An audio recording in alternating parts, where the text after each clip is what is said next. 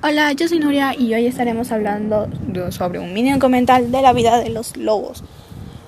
Comencemos. El lobo, más conocido con el nombre Canis lupus, es un mamífero placentario del orden de los carnívoros. Los lobos siempre han sido objeto de la leyenda debido a su aullido, el cual usan para comunicarse. El lobo solitario puede aullar para atraer la atención de su amada. Del mismo modo, que los aullidos de una manada pueden actuar como mensajes territoriales entre ellos. Ok, los lobos se agrupan en manadas de entre 6 y 20 integrantes y generalmente dirigida por una pareja reproductora y dominante.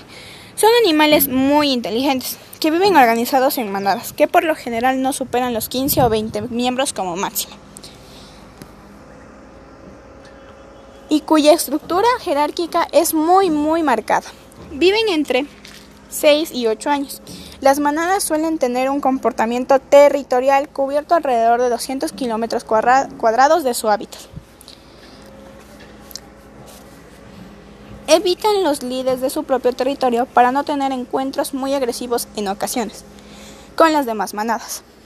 La historia entre el hombre y los lobos siempre ha sido contradictoria aunque estos casos casi nunca atacan a los seres humanos. Los lobos han sido históricamente considerados uno de los enemigos naturales más temibles del mundo animal. Debido a su naturaleza cazadora, los lobos siempre han entrado en, el conflicto con los seres humanos, provocando pérdidas de los rebaños ganaderos de todo el mundo. Es por ello que en innumerables casos los lobos han sido disparados, atrapados y envenenados. El lobo, o Canis lupus, habita en la mayoría de las regiones del hemisferio norte, aunque en la actualidad los miembros de esta especie han sido reducidos en, debido a la destrucción de su hábitat y la caza por parte del hombre. Gracias.